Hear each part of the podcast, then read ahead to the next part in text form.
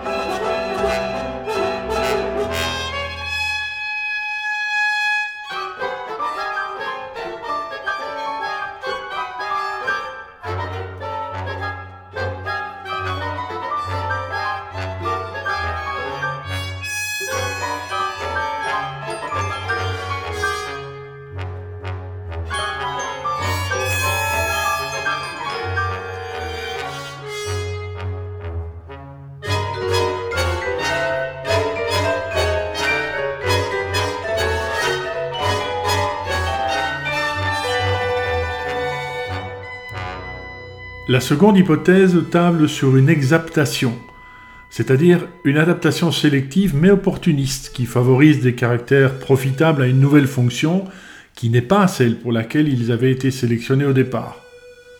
Comme les plumes des oiseaux, apparues pour leur efficacité en matière de thermorégulation, et qui ont amené les animaux qui en sont dotés à voler. Pour le spécialiste de la cognition musicale Anirudh Patel, l'aptitude à la musique s'amplifie au cours de l'évolution parce qu'elle améliore les compétences non musicales adaptatives, agissant à la manière d'une technologie transformationnelle des habiletés cognitives, sociales et affectives. De même que la maîtrise du feu bouleverse la survie de nos ancêtres et en conséquence influence l'évolution même de leur cerveau. Plus complexe que le langage, la musique exige un traitement précis et met en œuvre de multiples processus mentaux. Une fois née à partir de dispositions existantes, elle améliore peu à peu l'efficacité des autres compétences psychologiques permettant à l'individu une meilleure adaptation.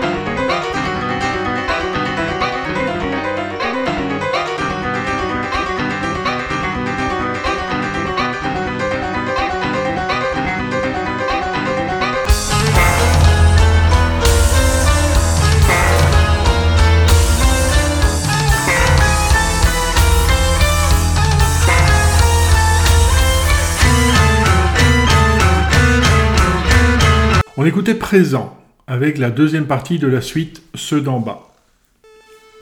Si on suit l'hypothèse de l'exaptation, la musique apparaît donc tardivement dans l'évolution, à l'instar de l'écriture et la lecture, autre technologie transformationnelle de la pensée.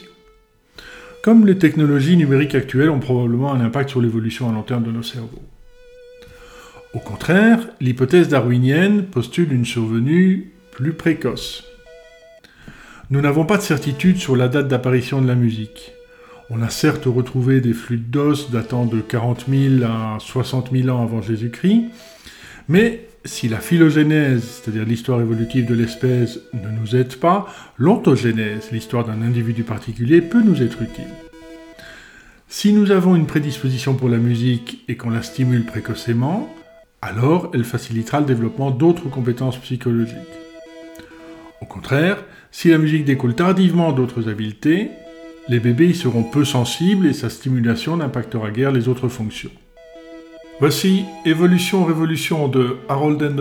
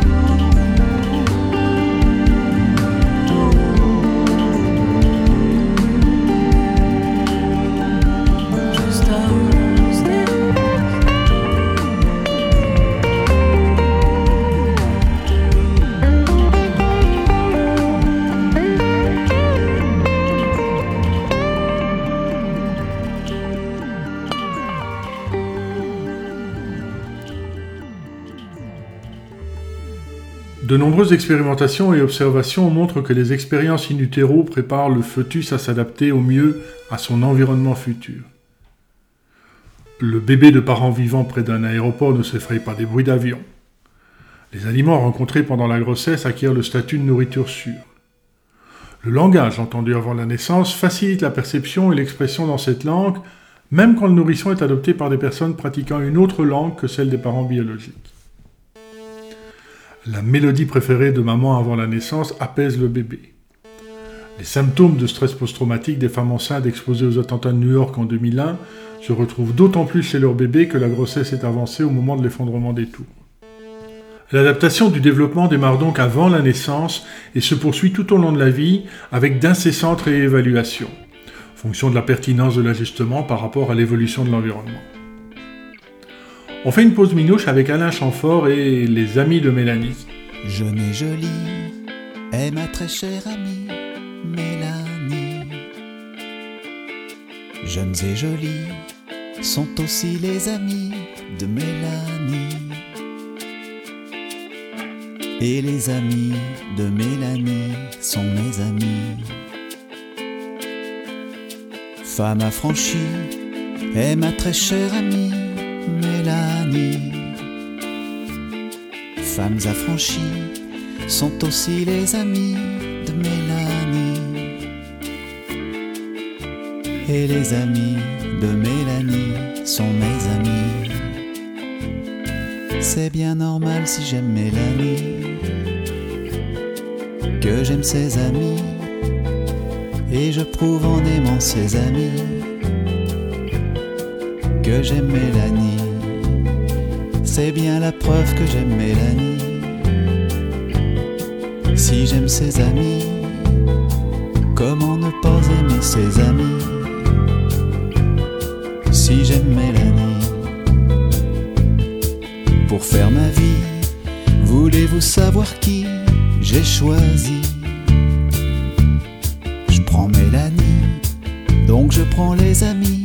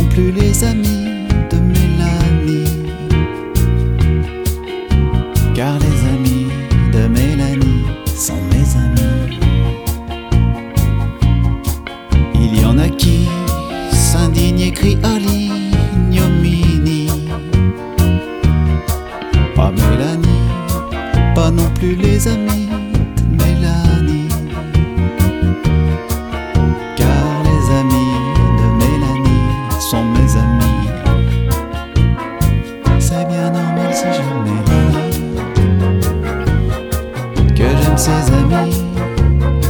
Et je prouve en aimant ses amis que j'aime Mélanie. C'est bien la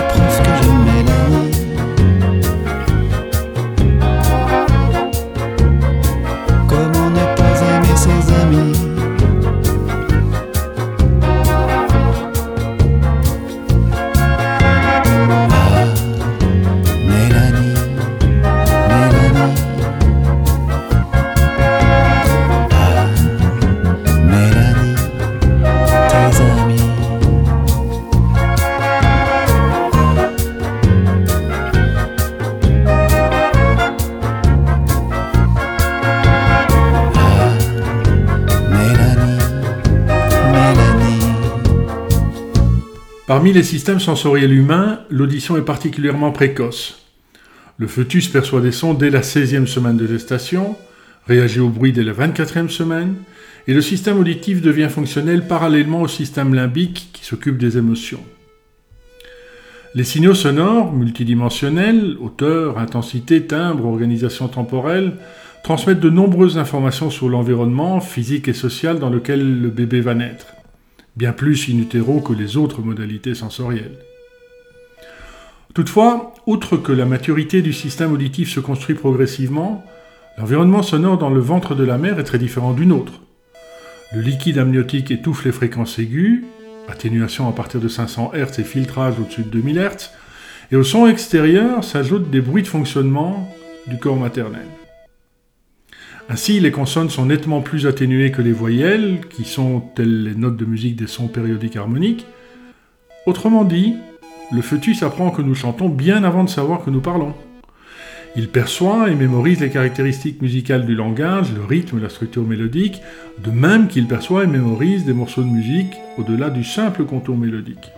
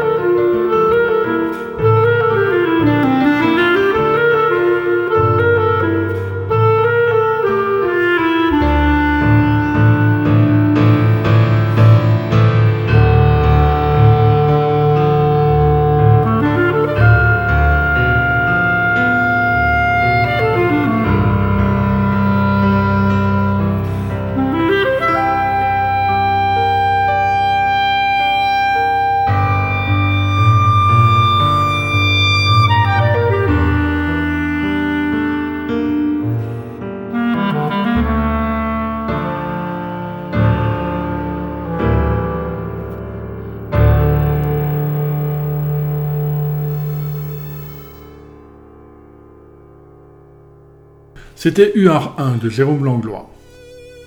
Une expérience récente de présentation de son par un baby pot, en gros un haut-parleur intravaginal en silicone, si si, c'est même commercialisé, montre que le fœtus réagit à une musique et non à un bruit ou à la même musique en voix abdominale dès la 25e semaine. Il déclenche alors des mouvements du corps, de la tête et spécifiquement de la bouche et de la langue, ce qui est rare à cette période, comme ceux de bébés de plusieurs mois en train de vocaliser. Il semble même que la musique soit un stimulus plus efficace que la voix de la mère pour provoquer ces comportements précurseurs de l'expression du langage. Un peu comme les émoticônes, représentation émotionnelle très simplifiée, déclenchent parfois plus de réactions chez les adultes que des photos de vrais visages. À quoi sert donc cette compétence du fœtus à traiter ses caractéristiques acoustiques centrales dans la musique?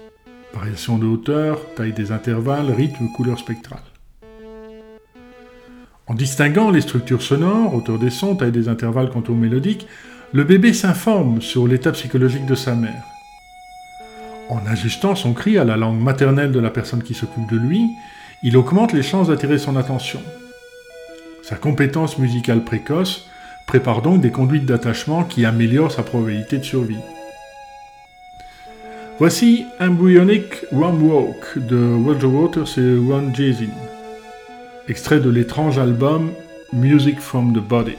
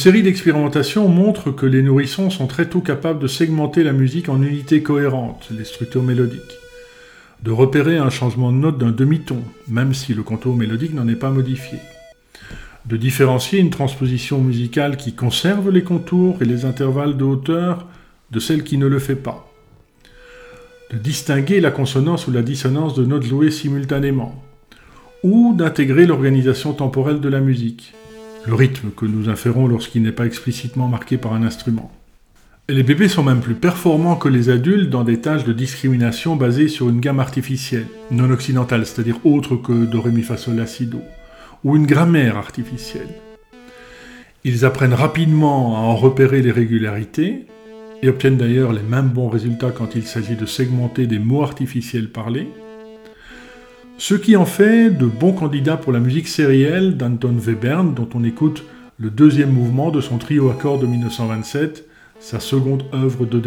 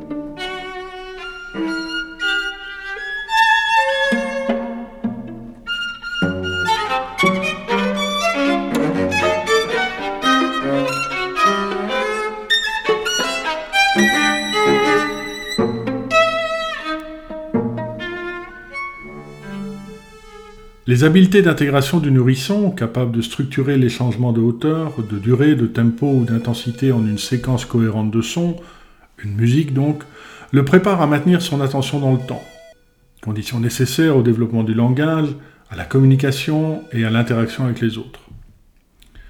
Cette aptitude musicale n'est pas une conséquence de la compétence linguistique qui n'est pas encore établie à cet âge, et ne provient pas d'un apprentissage préalable puisque le bébé est sensible à des structures musicales artificielles non présentes dans son environnement. Darwin voit donc probablement juste en postulant une prédisposition génétique de l'espèce. On écoute Anna du collectif lyonnais Polymorphie.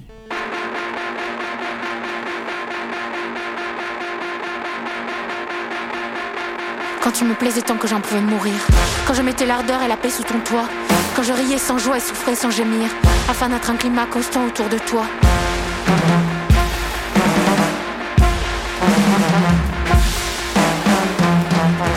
Quand ma calme obstinée, fière des raisons, te confondait avec le puissant univers.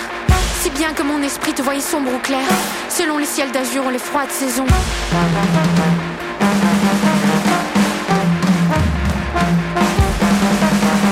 Je pressentais déjà qu'il me faudrait guérir choix suave et dur de ton être sans feu.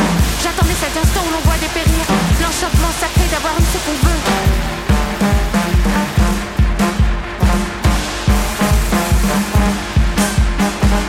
Instant éblouissant équivaut d'expier Ou rusé, résolu, puissant, ingénieux L'invincible désir s'empare des beaux pieds Et comme un tir sans fleurs s'enroule jusqu'aux yeux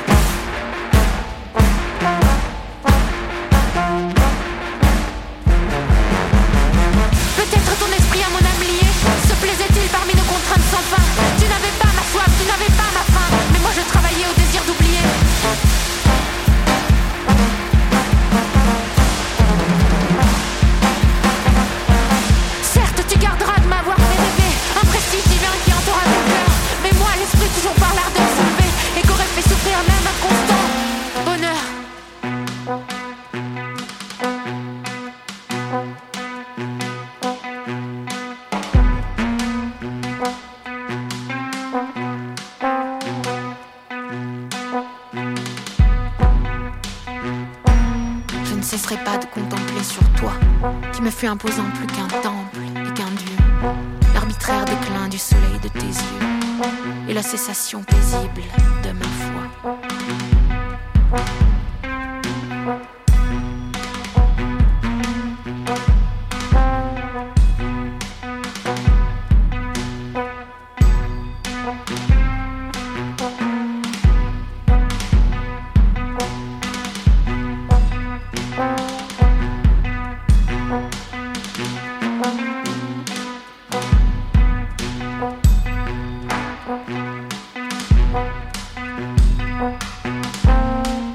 Deux évolutions concomitantes il y a 2 millions d'années, la forte augmentation de la taille du cerveau et le passage à la bipédie, a priori incompatibles, le rétrécissement de la taille du bassin issu de la deuxième rend plus difficile le passage à l'accouchement d'une tête plus grosse, conséquence de la première, entraîne un compromis, la naissance d'un nourrisson largement immature, qui nécessite une organisation familiale et sociale pour le prendre en charge pour une longue période.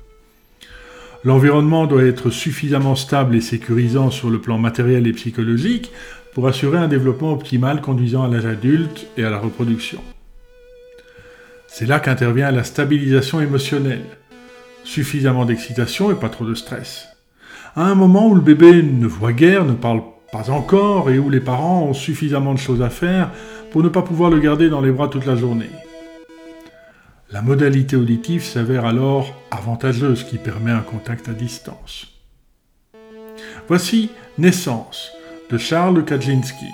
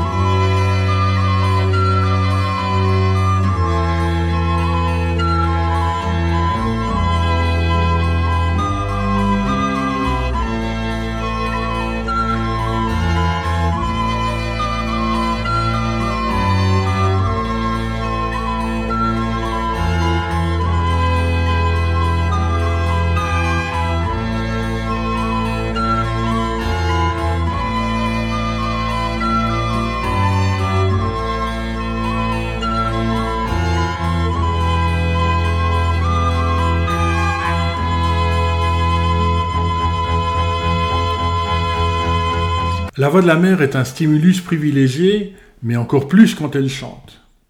Le parler bébé est d'ailleurs plus chantant que le langage adulte.